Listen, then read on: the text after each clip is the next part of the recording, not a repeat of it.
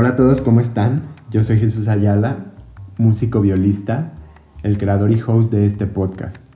En Gran Pausa buscamos platicar con músicos de diversos temas para poder entender, conectar y valorar más su trabajo.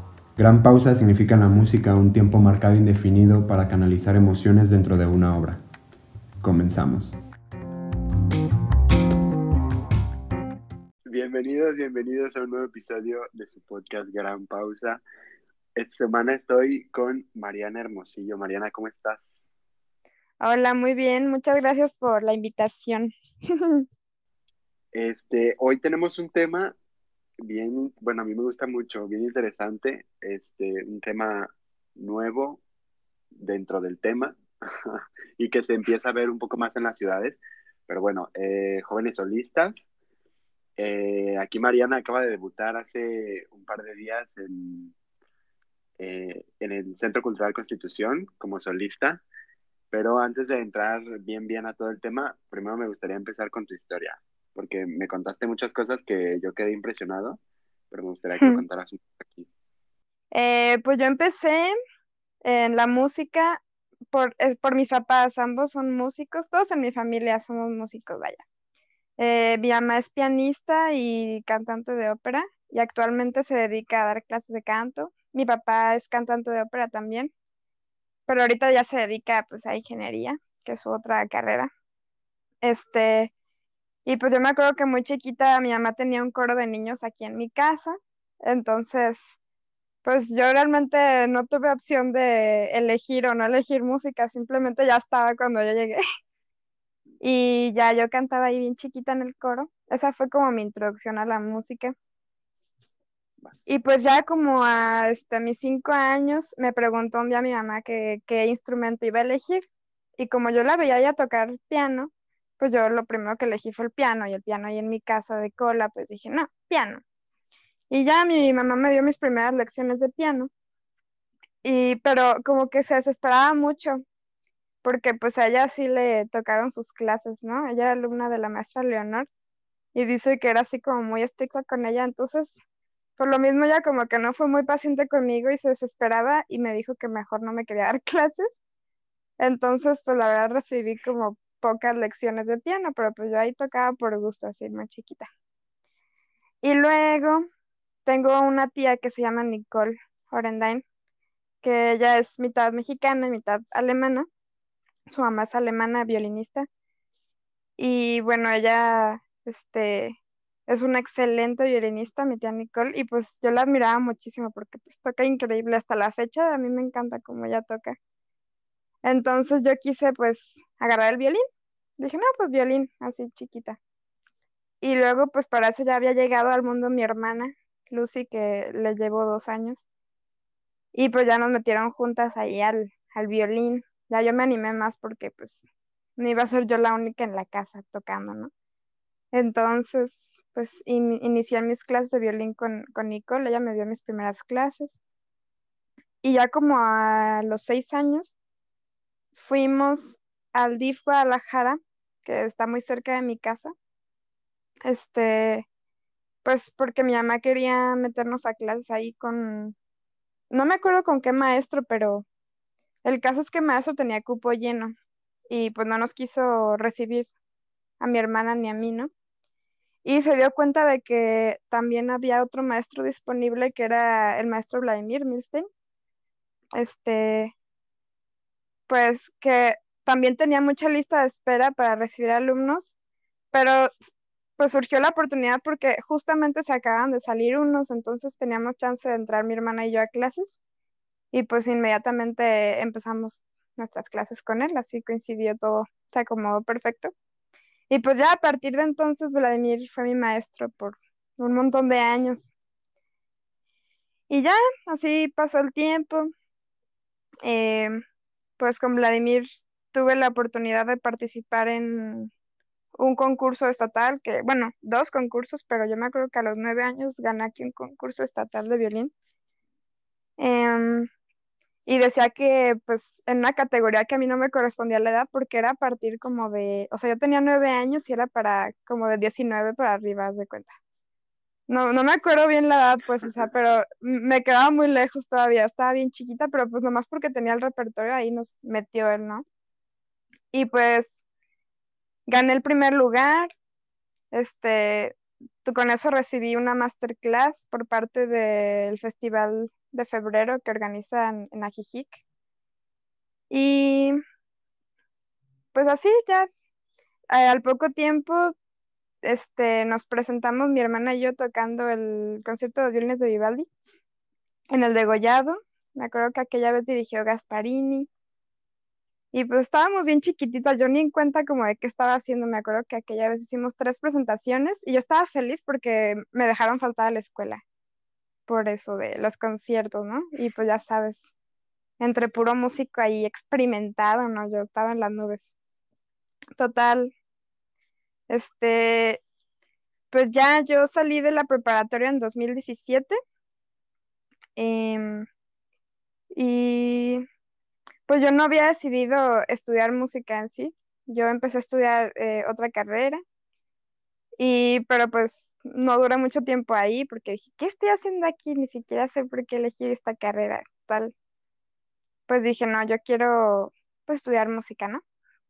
Entonces, pues la verdad yo no he ingresado a la universidad, pero estoy estudiando, llevo puras clases particulares. Mi intención es preparar este repertorio para hacer audiciones, ya sea aquí en universidades del país o fuera del país. Me gustaría. Y pues desde el 2017 formo parte de la orquesta Higinio Rubalcaba, la orquesta de cámara, que dirigen Vladimir y Konstantin, em, los maestros rusos, muy buenos. Y pues la verdad esa orquesta tiene muy buen nivel y para mí fue mi primer, eh, pues, o sea, fue la primera orquesta en la que he estado en toda mi vida, porque yo siempre, como mi mamá es pianista, yo siempre fui, pues, de tomar mis clases particulares y tocar acompañada solamente de mi mamá. Yo no, formaba parte de ninguna orquesta ni ningún ensamble de cámara. Y pues ahora también formo parte de la Orquesta Sinfónica Juvenil de Zapopan, con los que hace poquito pues toqué de solista. Estoy muy contenta por eso, neta, estoy súper feliz. Y pues, em, ¿qué me falta mencionar? Ah, sí, pues hace poco, bueno, no hace poco, ya hace como dos años que también inicié clases con el maestro Chris Wilshire. Y pues aquí seguimos aprendiendo de todo mundo y todo lo que pueda. Y ya es un pequeño resumen de mi vida musical, vaya. Muy bien, pues eh, me llaman la atención varios aspectos que los voy a decir así como rápido y ahorita si quieres vamos tocando uno por uno. Eh, el, el hecho de que hayas empezado tan pequeña, el hecho de que hayas ganado un concurso en una categoría que ni siquiera te correspondía por la edad, o sea, creo que normalmente pasa al revés, que, que personas grandes, creo, ¿eh? que personas grandes bueno, no grandes, pues muchachitos un poquito más grandes quieren entrar a categorías eh, menores, por lo menos aquí en México, pues porque no se empieza tan chico. Después, el hecho de que toda tu familia sea, eh, sean músicos, eso es impresionante. Y eh, lo último de, ah, de que nunca has entrado en una universidad, porque, no sé, hace poquito platicaba con, con una chica de oboe que se llama Keila y ella cuenta que nunca tampoco ha, nunca ha ido a la escuela. Bueno, ella en general nunca ha ido a la escuela. Siempre ha llevado toda su vida eh, académica, ya sea en la música o en otra cosa, eh, por clases particulares y este tipo de cosas. Entonces se me hace, se me hace muy padre y se me hace que puedes crecer, puedes crecer mucho o te puedes quedar, o te puedes quedar atorado simplemente, ¿no? Pero bueno, primero, eh, lo de cuando empezaste muy chiquita, realmente no sé, ¿cómo fue participar para ti en un concurso estando tan chica? Porque lo veías como conscientemente, o sea, sabías que estabas participando por un lugar y no sé, algo así, o sea, realmente como que yo sé que tenías muy pocos años, pero no sé, ¿eras consciente en ese momento de lo que estabas? No, la verdad no, no tenía ni idea de, de que estaba participando en un, en un concurso. O sea, yo solo me acuerdo que me dijeron, no, pues Sí, sí me mencionaron la palabra concurso y vi el póster y todo, pero pero realmente no, no le di así como mucha importancia. Este, fue así como, ah, pues voy a tocar. Me acuerdo que toqué, que toqué, creo que el, el Vivaldi, así el La menor. Sí, creo que eso toqué así el primer movimiento, una cosa así súper simple. Y sí, yo nomás fui y toqué y me acuerdo que ya cuando pues me dijo mi mamá, no, pues ganaste y es la premiación. Y era en Ajijic la masterclass y pues recibí el premio, ¿no? Que era como algo de dinero. Y yo, pues me acuerdo que llegué así en la premiación, toqué, me dio masterclass ahí un, un, un chavito, bueno, no un chavo, pues sí, yo lo vi así medio, era un maestro pues, pero yo lo vi bastante joven. Este, y ni me acuerdo, la verdad ni me acuerdo qué me dijo el chavo, ni qué me corrigió, ni nada. Yo estaba ahí nomás viendo al lugar y wow, cuánta gente y no sé qué. Y me acuerdo de haber recibido el premio y yo dije, eran como tres mil pesos, una cosa así. Y dije, ay, con este dinero me voy a comprar, no sé, un juguete, algo así yo pensé. Ya, ni me acuerdo ni qué le hice al dinero, la verdad, creo que mi papá me lo guardó, ya no supe qué onda con el dinero. Pero así realmente yo no estaba muy, muy consciente no, no estaba muy, muy consciente ni yo le daba así mucha importancia. Yo hacía, yo tocaba el violín por hobby y ya era como una actividad más de mi vida diaria, simplemente. Claro, y creo que también eh, influye mucho, pues, ¿cómo decirlo? Como tu desarrollo como natural musical, por así decirlo, pues el hecho de que tu familia fueran músicos, que son músicos, que hayas visto a tu mamá, que te divertías, que, que, te gustaba la música. No sé, como que en otros países, siento yo, la verdad no sé si pasa, pero a lo que se ve cuando un niño se sube a un escenario, cuando vemos videos de niños asiáticos cantando súper bien, los niños se ven, se ven tan serios, claro que hay, siempre hay como algo de rigor, ¿no? O sea, como, como que siempre hay algo estricto, pero pues creo que se toman diferentes, obviamente, en cada país, pues, por muchísimas cuestiones, pero a veces los niños no se ven tan relajados como para, para tocar, a veces se ven que realmente lo disfrutan, a veces se ve que están concentrados, que lo hacen bien, que, no sé, creo que implica de muchísimas cosas, eh, pero en todo este proceso, cuando, en, en todo tu crecimiento musical, pero en la infancia, ¿Nunca pasaste algo realmente difícil que dijeras, mm, ya no me está gustando tanto o por qué me siento así? o no sé, algo que no te haya hecho sentir bien? La verdad sí tuve mis etapas en que yo ya no quería tocar, o sea, siempre fue como muy natural, te digo, era parte de lo cotidiano, yo era de llegar a mi casa después de la escuela. Ah, eso sí, para mi papá era primero la escuela, ¿eh? siempre la responsabilidad primero era la escuela, si no acaba la tarea, no estudias violín.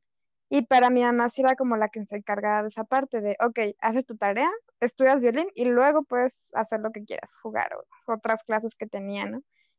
Entonces, hasta eso, no nunca me sentí como por parte de mis papás obligada a estudiar así de con un montón de horas. Simplemente durante mi infancia era como, pues agarrar el violín un ratito así, mínimo una hora diario, ¿no?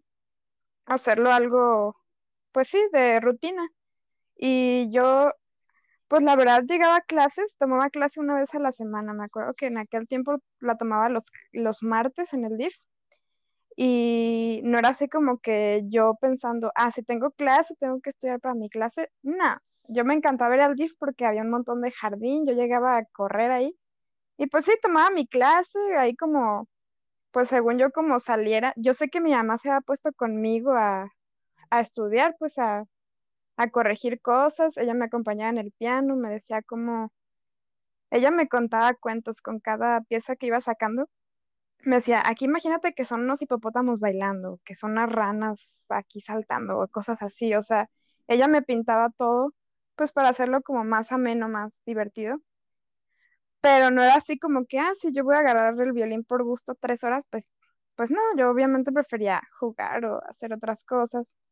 Y pues la verdad eso fue muy bueno de su parte porque pues nunca sentí así como odio por el instrumento y creo que esa era la intención de mi mamá, como no odiar la música, simplemente hacerlo algo, pues algo agradable, ¿sabes? Y lo que sí me empezó a afectar, o sea, yo me acuerdo que en la escuela me sentía diferente porque pues nadie de mis compañeros tocaba instrumento, tal vez uno que otro algo de guitarra, piano o así, pero pues todos hacían más bien deportes. Y a mí en la escuela me encantaba la clase de deportes, pero yo no iba a actividades deportivas aparte de, de lo que hacía en la escuela, pues sí nos sacaba de que mi papá a caminar o así de repente al parque, lo que tú quieras, pero no, realmente yo no llevaba una clase, que eso era lo común que veía en mis compañeros, ¿no? Entonces sí me empecé como a sentir excluida también porque pues de, de repente organizaban de que, ah, partidos en tal parque y no sé qué, y pues a mí ya no me invitaban porque sabía que- también que siempre estaba ocupada porque desde chiquita ya tocaba yo en misas con mi familia. Y también entonces, la verdad sí me llegué a perder como de muchas fiestas y reuniones así que hacían los niños, pero yo no me llegué a quejar porque yo realmente sí disfrutaba pues las misas y todo eso. A mí me, me gustaba, pues siempre como que me acostumbré a pues a, convivir con gente ya grande que, o sea, otros músicos ya que el coro donde estaba, mi papá en ese tiempo estaba en el coro de Zapopan, entonces yo me la vivía en sus ensayos, jugando con los hijos de sus compañeros, esos son como mis, mis amigos de infancia, y pues también convivir con puro, puros, este, pues músicos ya adultos, ¿sabes? Entonces, realmente de eso me di cuenta hasta después, como que sí me pesó un poco como de las cosas que me perdí Pero sin embargo digo, bueno, es que realmente mi infancia sí fue algo diferente, pero nada traumático, o sea, yo siento que, pues, que estoy bien, me gusta, me gusta lo que me tocó. Claro, y qué bonito que hayas tenido un, crecimiento orgánico y en, familia. Eso creo que es, no sé, o sea, creo que está combinado muchas cosas, pues como que crecimiento orgánico. En una parte, pues sí había como algo estricto en el sentido de que, bueno, lo que te decían, de primero haces tu tarea de la escuela, después estudias violín y Claro, después haces lo que quieras, ¿no? Es como lo mismo, eh, tus actividades de la escuela, luego, no sé, practicas el deporte que practiques y luego haces lo que quieras. Entonces, pero a pesar de eso, de que sí te ponían a tocar, pero porque también te gustaba a ti, pues fue un crecimiento orgánico, pedagógico, familiar. Y creo que, eh, no sé si malamente, pero pues los músicos sí pertenecemos, sí pertenecemos a un nicho de gente, pues como muy, muy pequeño, muy cerrado, porque pues sí a todos nos ha pasado eso de que luego a veces no, no encajamos o a mí me pasó mucho en la prepa porque fue cuando fue como mi boom, o sea, mi boom en el sentido de que me la pasé más ocupado. Este, y en la prepa yo me perdí de muchísimas cosas, a muchas cosas no fui porque no podía, porque tenía ensayo, porque tenía no sé qué en la escuela. Entonces, sí como que te pierdes de algo y no sé, como que a veces muchas personas no lo ven, no lo valoran, ni te pelan, exactamente como dices, ya ni te invitan porque dicen, bueno, no vayas. Pero pues sí, no sé si malamente pertenecemos a un nicho muy, muy específico, pero pues al final está padre y conoces también muchísima gente y te la pasas claro. bien. Este, ahora sí, ya entrando al tema de solista. Antes de preguntarte cómo te fue en tu, en tu concierto y todo esto, primero me gustaría que me dijeras qué piensas del mundo de solista. O sea, ¿realmente es algo que, que te ha gustado o que estás probando o que, no sé, qué pensabas que si era muy difícil, que si era fácil, que si, no sé, ¿qué piensas en La general? verdad, este, me gustó bastante, le tenía miedo a la experiencia porque yo honestamente soy súper nerviosa para tocar y ahí pues como que eres el, centro de atención, ¿no? Todos están como viendo a ver qué haces tú, o sea, obviamente, y, y yo dije, bueno, es que si quedas mal, como que la riegas y todo el mundo se va a dar cuenta. Yo la verdad tenía así mucha presión encima de pensar en, en, en hacer eso, pero eh, no sé, en esta ocasión fue muy diferente porque estuve trabajando eso, este, o sea, en primera fue una obra que ya llevaba tiempo viendo, estaba, pues ya hasta soñaba con eso, ¿no? O sea, la tenía muy, muy bien preparada, a mi parecer. Pues siempre hay cosas que mejorar, pero en especial que esa obra me gusta mucho, me, me divertí, o sea, entonces yo como que, te digo, sí me daba miedo, pero pues qué bueno que me tocó la oportunidad, la verdad fue una súper experiencia, me gustaría pues poder, o sea, que sea la primera de muchas.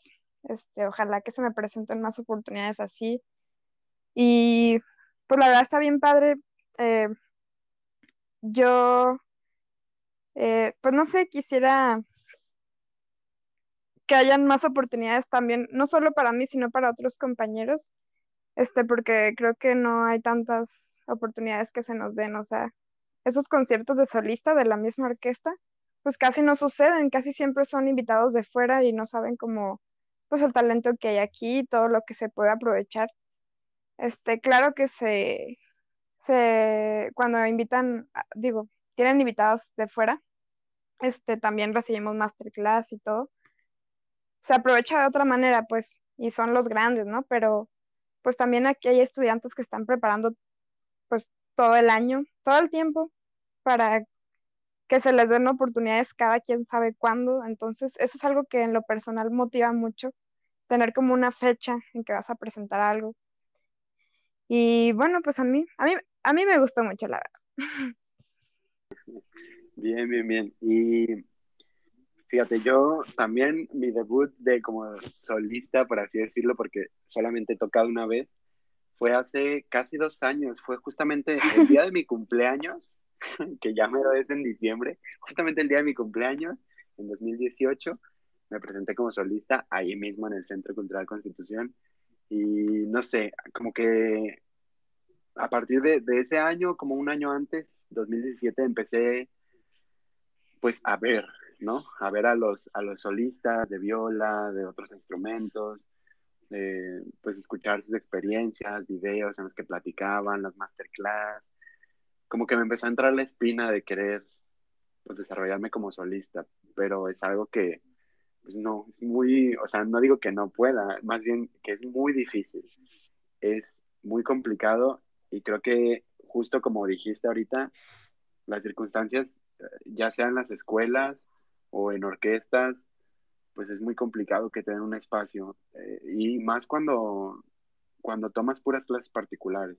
Ahorita yo estoy tomando clases particulares y mi maestro me dijo, hace un par de días también me dijo, lo malo de, de tomar clases particulares es que no puedes foguearte o presentar lo que estás preparando. Dice, estás tomando clases no por tomar, obviamente estás mejorando y todo y tienes un maestro que te escucha, pero también tienes que vivir, estar en el escenario y tienes que ver los errores que cometes ahí, tienes que saber controlar tus nervios y un montón de cosas más que la universidad te puede dar. Desafortunadamente, pues mm, aquí la universidad no te las da y tenemos que buscar por otro lado, por ejemplo, es tu caso que como ya pertenecías a, la orquesta, a la, a, en Zapopan, pues se te dio la oportunidad y qué bueno y ojalá se abran muchas más. Y sí, definitivamente es algo que nosotros mismos tenemos que impulsar y nosotros mismos tenemos que organizar nuestros conciertos o recitales, aunque sean pequeñitos, con nuestros amigos, no sé, de alguna forma, porque si no, aunque, aunque no quiera ser solista, yo creo que es una parte importante, ¿no? Para hacer música. Claro, sí. Sí, claro que es importante acostumbrarse a, eso, porque pues cómo hacer algo que haces cada tanto tiempo, ¿sabes? Fíjate que yo en un festival hace como dos años conocí a unas chicas coreanas que vinieron. Es un festival internacional, el, de, el mismo de Ajijic, pues. Este, y vinieron estas chicas, bueno, tocaban, pues, increíble, ¿no? Y pues me acerqué a ellas a preguntarles cómo, cómo le hacían, porque se veía que tocaban con muchísima seguridad. Y bueno, aparte de que estudian sus ocho horas diarias, están súper firmes en su técnica y todo, este, me dijeron que lo que se acostumbra mucho, que los enseñan desde chiquitos, a estarse presentando una vez a la semana, ya sea para como pequeños conciertos, ya sea amigos, vecinos, o ahí entre sus mismos compañeros, pues este, lo que tengas preparado en ese momento, una pieza, algo así. Entonces se me hizo una súper buena idea. Dije, es que eso aquí no, no lo hacemos, o sea, estamos como esperando al momento en que, ok, nos presten un, un foro a un teatro o que tengamos la oportunidad con una orquesta o, o, ya sea hasta con un pianista acompañante, ¿no? Pero estamos esperando como poner fecha.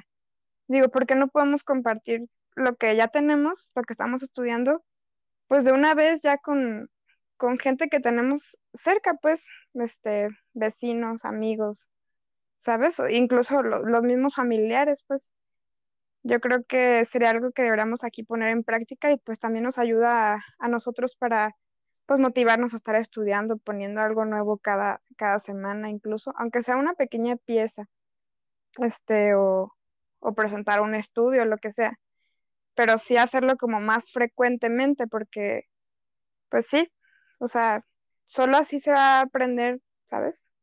Claro, claro. Sí, yo he estado preocupado por ese tema, pues, pues, me tocó vivirlo en la universidad y, y ya platicando con otras personas que, que egresaron de técnico y que entraron a licenciatura y así, me han dicho, pues es que yo nunca me, yo en técnico dicen, nunca tuve un recital, en todo el técnico, en tres años en la universidad, o sea, ¿cómo es posible? y no es tanto por la universidad, pues, o sea, sí, no, claramente. Pues también debe de haber un interés por los alumnos, de presionar un poco a los maestros, de, oye, haz esto, haz esto, de, de presionar a la universidad. A lo mejor no hay recursos, no hay lo suficiente, el suficiente espacio, tiempo, pero de alguna u otra forma se deben de buscar pues como dices, ¿no? Aunque sea cada semana, un estudio, lo que sea, entre el mismo grupito. Pero sí, yo he estado preocupado por eso y, y espero pronto poder hacerlo porque lo de de verdad que nos está acabando, nos está acabando con las A todos, a todos. Pero bueno, eh, sí, está horrible. Pero bueno, ¿qué, eh, mi siguiente pregunta es, ¿qué implica tocar como solista? Porque muchas veces mmm, incluso mismos músicos que a lo mejor no somos nuevos o son nuevos o, algo así, no, no se dan cuenta. Pero ¿cuál, ¿cuál fue tu experiencia desde el inicio, desde que te dijeron, oye, ¿quieres participar? ¿Cómo te preparaste? ¿Elección de repertorio? Toda esta cuestión mental. Sí, mira, yo audicioné para Zapopan, este, ¿qué fue? En agosto. Yo hice mi audición con esa, con esa obra precisamente y en la pura audición, este, el director pues me dijo que, que le había gustado mi interpretación. Me dice, todavía hay cosas como por mejorar, por trabajar, pero este, pues me gustó mucho, ¿no? Hasta ese momento no me dijo nada, hasta después que pues me aceptaron en la orquesta y todo, fue que me avisó que iba a haber un este, concierto de solistas y que pues le gustaría que toque esa misma obra. Me dice, ¿te animas? Y yo, pues, por supuesto que sí, ¿no? ya desde ese momento, la verdad, yo me emocioné muchísimo. Dije, mira, es que son de esas oportunidades que no puedes dejar ir para nada. O sea, las tomas porque las tomas, ¿sabes? Y dije, bueno, todavía me queda como un mes para prepararme, ¿no? Y ya pues es, no solo es prepararte, o sea, tener la pieza al 100, sino también mentalmente, pues como te digo, yo dije, lo que sé que más me va a costar a mí es controlar los nervios, porque hasta yo en un recital con puro piano y violín me pongo súper nerviosa. Entonces dije, bueno, hay que trabajar en eso. Y me ayudó mucho, este, tuve unas masterclass con este, una maestra que para mí es excelente, yo soy su super fan. Y bueno, yo creo que ya la conoce todo el mundo, ya es muy conocida aquí, con Erika Dobosiewicz, este, en, Ciudad de México. Ella, pues, es una violista polaca, para que no, la conozcan. Yo la escuché aquí hace unos años tocar Tchaikovsky y, y recientemente el Cachaturian, este, aquí con la Filarmónica. Y pues se presentó la oportunidad de tomar unas clases con ella entonces me acuerdo que le comenté, este, le dije, mire maestra, pues yo voy a presentar esta obra eh, eh, a finales de noviembre y me, pues me gustaría que me ayudara a prepararla, ¿no? O sea, ¿qué más puedo hacer? Este, la pieza ya estaba pues estudiada, súper estudiada, pero pues ¿qué más podía yo, este, dar en ella, ¿no? Y me, y me dice, a ver, toca, toca algo. Y pues me acuerdo que aquella vez lo toqué así nomás o sea, un, pedacito, ¿no? Y me dice, en general te noto pues insegura, ¿no? Como que no confías en lo que, en lo que tienes, en tu capacidad. Y me dice, tocas muy bonito, tienes bonito sonido, tu vibrato, etcétera, pero dice, pero te come, o sea, la desconfianza, ¿no? Y yo de que, pues sí, tienes razón. me dice, bueno, eso es lo que vamos a trabajar. Y como quedó justo en el clavo, este, nos la pasamos trabajando en eso, pura cuestión emocional y me dice, mira, tú te tienes que, mentalizar a que pues ya no estás tocando para un pequeño grupo de personas, no estás en un pequeño teatro.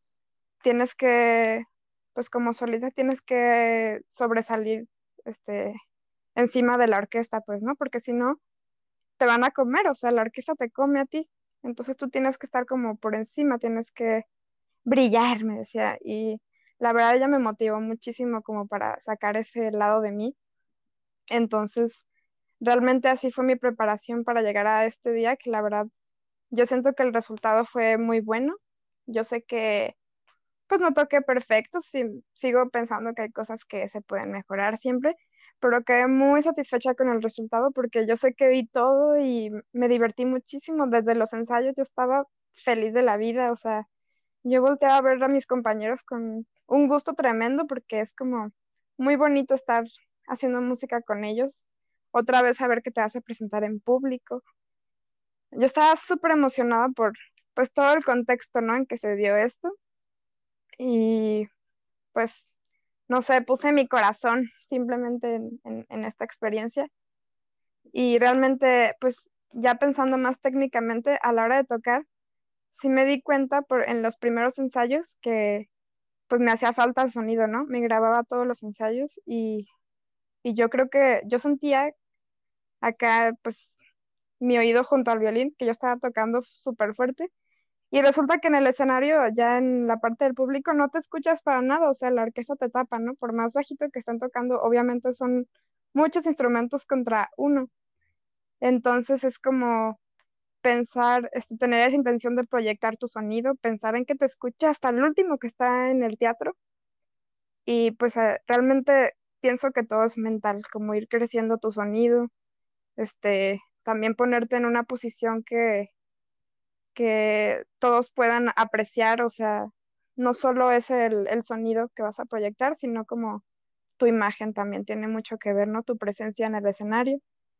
Entonces, pues, no sé, es, yo siento que todo es, es mentalizarte a que vas a compartir con mucha más gente y pues eso, eso es todo.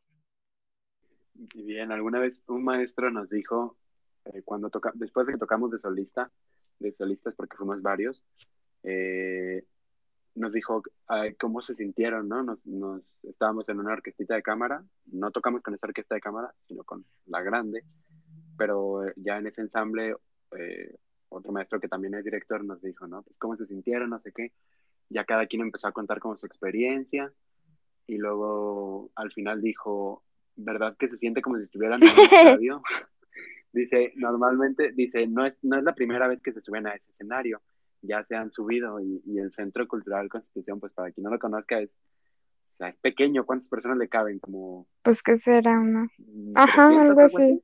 Algo así, creo, ah, creo que alguna vez había leído. O sea, o sea, sí es mucha gente, pero a ver, tú compáralo con un degollado, no, pues no. con es muy pequeño. No, no, o sea, el degollado, claro.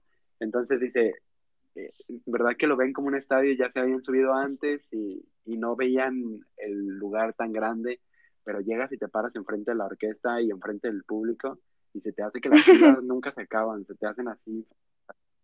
Este, y sí, precisamente lo que dices del sonido y toda esta cuestión mental es súper complicado. Desde los ensayos claramente lo disfrutas, eh, yo siempre, no sé, siempre, no, no siempre he estado súper nervioso en todas las presentaciones, o sea, digo, exámenes o cosas así, pero sí, sí me pongo nervioso, ¿no? Y a veces, pues, no lo puedes ni controlar, o sea, es como muy complicado, pues, cuando te entran nervios muy, muy fuertes, es muy complicado controlarlos, pero esta cuestión mental es la que precisamente nos hace hacer las cosas pues correctamente, entre comillas, ¿no? Porque pues sí, como te dijo esta Erika, que, que lo tenías todo, solamente te hacía falta la seguridad.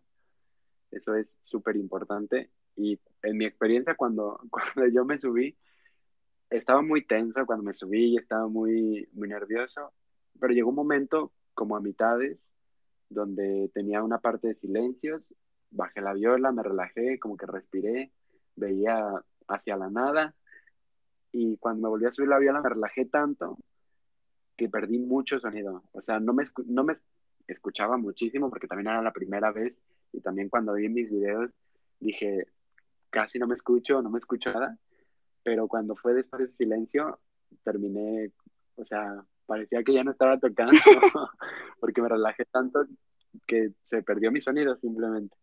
Entonces, pues sí, o sea, es muy distinto, es muy complicado. Pero qué bueno que te fue bien. Ahora sí, ¿cómo te sentiste? no sé, antes, después, durante. ¿Qué te quedas de esta experiencia? Claro, pues mira, yo a partir de esto me siento que me cambió la vida, o sea, porque te digo yo antes de que de esta de este concierto, yo estaba bien traumada porque te digo que a mí los nervios siempre me han ganado y generalmente me pasaba que este cuando me presentaba casi nunca me iba bien, o sea, de hecho son pocas las veces que me he sentido como satisfecha con el resultado. Yo soy súper, muy perfeccionista, la verdad. Y siempre me ha gustado que pues me reconozcan, ¿no? Como, como mi esfuerzo. Entonces, creo que eso es lo que me, me ha fallado mucho tiempo, como que solo estoy pensando, bueno, siempre había estado pensando en, en complacer a mi público o incluso a mis mismos compañeros del ambiente pues que la verdad me echan muchas porras, que no, es que tú tocas súper bien, que eres muy talentosa, no sé qué. Obviamente a mí eso me da como cierto, es cierto compromiso, entonces yo sentía una pequeña presión, eh, o sea, inconscientemente, pues, o sea, yo sé que eso lo hacía yo solita, yo sé que mis compañeros no lo hacen por, por darme, echarme ahí un compromiso, sino como yo solita me, me ponía como ese rigor, esa exigencia entonces siento que eso nunca me ayudó, o sea, eso nunca me ayudó porque yo solo estaba pensando en, en cómo me van a ver, cómo, qué va a decir mi maestro, ¿no? Eso siempre me preocupó muchísimo y yo he llegado a bloquearme tocando, o sea, de que en primera yo no tenía para nada la confianza de tocar eh, eh, sin partitura. Casi siempre, puedes ver en todos mis videos que hay en internet que me han subido, pues yo la verdad nunca subo cosas, pero me han subido este, yo siempre salgo tocando con partituras y si no salgo con partitura es porque seguramente alguna pieza que, que realmente ya tengo así bien puesta, llevo mucho tiempo tocando y, y ya no, pero rara vez me ves tocando sin partitura porque yo me aferro a la partitura, casi me escondo detrás de, de ella, porque no, yo me ponía súper, súper mal, hasta me enfermo cuando voy a tener presentaciones así. Y, y siempre, o sea, yo siento que siempre me ha ido pues no tan bien como yo quisiera. Pero esta vez fue diferente, te digo, porque lo estuve trabajando. Yo lo sentí, aunque yo ya tocado solista anteriormente, aunque fue más chiquita, pues, y era más bien con orquestas de cámara. Yo me acuerdo de mi debut, debut real, yo me acuerdo, yo tenía seis años y toqué, no me, no me acuerdo si un primer movimiento de un concierto de Reading, pero tenía seis años y me acuerdo que me acompañó lo que, los que en ese momento eran la Higinio, pues todavía no eran estudiantes, no me acuerdo si, si así si se llamaba la orquesta ya, Higinio Rubalcaba, pero pues eran esos compañeros que me acompañaron desde chiquitita, me pusieron con el maestro Vladimir y pero pues obviamente es diferente, o sea, yo no te digo, yo estaba igual de inconsciente, yo nomás llegué y toqué y la orquesta obviamente me seguía, ellos se adaptaban a mi sonido de mi violincito chiquito y ya más grande, que a los nueve años toqué con la Filarmónica junto con mi hermana, el de Dos Viernes de Vivaldi. También yo muy inconscientemente, nomás yo pensando en todo menos en que estaba ahí tocando, ¿sabes? De solista, o sea, yo me acuerdo, no, pues sí, mi vestido de princesa y todo, pero eh. Este, y la Filarmónica obviamente se adapta a ti, el director a nosotras, pues, chiquitas, nosotras qué íbamos a saber, ¿no? Y ya entonces yo realmente esta vez la sentí como mi debut, ya como adulta consciente, ¿sabes? O sea, yo sí lo sentí así muy, fue muy, muy, muy especial, pues. Yo creo que es la primera vez que, que me he sentido así, por eso quise prepararme de una manera diferente. Dije, bueno, si siempre he hecho lo mismo, o sea, como que me pongo así de nerviosa, es que algo tengo que cambiar, algo que tengo que cambiar en mi forma de preparación para que esta vez sea diferente. Entonces, pues fue que trabajé de esa manera pensando más bien en, en, ok, yo voy a salir al escenario y voy a compartir lo que tengo para dar. Eh, lo que peor puedes hacer, creo yo, porque siempre lo he hecho, Obviamente yo me la paso escuchando grabaciones de grandes violinistas, soy súper fan de Maxim Vengerov y obviamente pues uno se quiere lucir, ¿no? Llego ahí y yo quiero sonar como un Maxim Vengerov, ¿quién no? O sea, pero no creo que eso tampoco me ha servido porque a la hora digo, y bueno, no soy Maxim Vengerov, soy Mariana Hermosillo, soy estudiante de música, llevo tal preparación, yo llevo tanto tiempo estudiando, así ha sido mi, mi proceso y esto es lo que tengo para dar y lo disfruto para mí y es lo que les voy a compartir. Entonces, esa es como la mentalidad que intenté adaptar en todo este tiempo que me preparé y creo que me funcionó justo antes de, yo pasar a tocar, pues no me puse nerviosa y es la primera vez que me pasa en la vida. No me puse nerviosa, simplemente estaba emocionada. Sentía así la adrenalina y el corazón se me quería salir, pero intenté respirar, estar tranquila y pues no sé, dije, voy a dar todo lo que tengo y pues espero que a la gente le guste, pero todavía más, o sea, disfrutarlo yo, ¿sabes? También como me apasiona el ballet, también voy a clases de ballet y esta obra tiene pues mucho que ver, o sea, escenas de ballet, obviamente, pues, este, no sentí así como el rigor de, ay, tocar perfectamente, así todas las agilidades que trae y todo, sino como pensar en, como si lo estuviera bailando, ¿sabes? Entonces, la verdad es una obra que se me va a quedar muy marcada siempre y toda esta experiencia, pues para mí, maravillosa. Yo estoy feliz. Qué bueno, oye, qué gusto que te haya ido tan bien, que te haya sentido tan bien, que que no hayas sentido pues tal cual esos nervios, ¿no? Que no te hayan comido, que los hayas podido controlar. Alguna vez en, en una masterclass con, con Isabel Villanueva, una violista española, muy buena ella, yo le pregunté la masterclass, curiosamente como que todos los astros se alinearon y pues las masterclass tú sabes que, que son como con público, ¿no? O sea, de los demás estudiantes. Y curiosamente, en ese momento, porque fue en un curso, todos estaban ocupados. Y tomé mi clase como una clase particular. Estuvo súper a gusto. Y yo al final le pregunté, me quedé platicando un rato con ella y le pregunté que, que cómo le hacía para, pues para controlar los nervios o qué podía hacer, qué me podía ayudar. Y me dijo, me dijo algo que es cierto. Me dijo, dijo, a la persona a la que admires, es porque, o sea, el músico al que admires es porque ya es un músico maduro, o sea, ya pasó todo su proceso estudiantil, por así decirlo, claro que sigue aprendiendo, claro que sigue leyendo nuevas obras, pero ya pasó toda esa parte como más complicada y ya es una, una, una persona que tiene muchas experiencias. Y, y dijo, tienes que confiar en lo que haces y tienes que estar seguro de lo que haces, tienes que tener presencia, justo lo que ya dijiste, o sea, pareciera que es como que es como el secreto de la vida, pero realmente es algo como muy obvio, ¿no? Que, que es lo que tienes que hacer, pero es tan básico, pero pues no lo entiendes hasta que no lo vives. Y, y creo que sí te cambia mucho pues la vida, así como lo dijiste, o por lo menos ya sea si hayas tenido una mala o una buena experiencia, de alguna forma te va a cambiar y, y algo tiene que dejar en ti.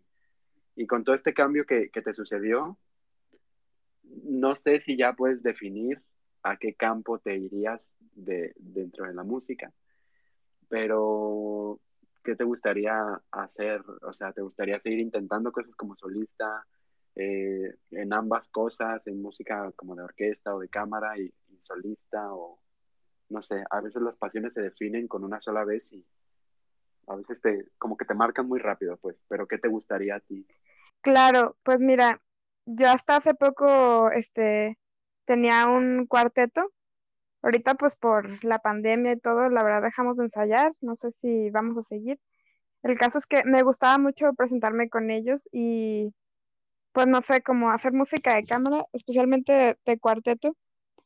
Sí me gustó mucho esa experiencia y siento que es una manera que te prepara mucho y es muy flexible para cualquiera de las formas que eh, elijas, pues siento que si perteneces a un cuarteto, a la vez en que estás pues participando en un, en un ensamble, a la vez eres solista también. Entonces digo, bueno, siento que de ahí es más, adaptable a si elijo estar en una orquesta o si elijo ser solista, ¿sabes? Es como, se me figura el punto medio, pues, pero es algo súper delicado, la verdad.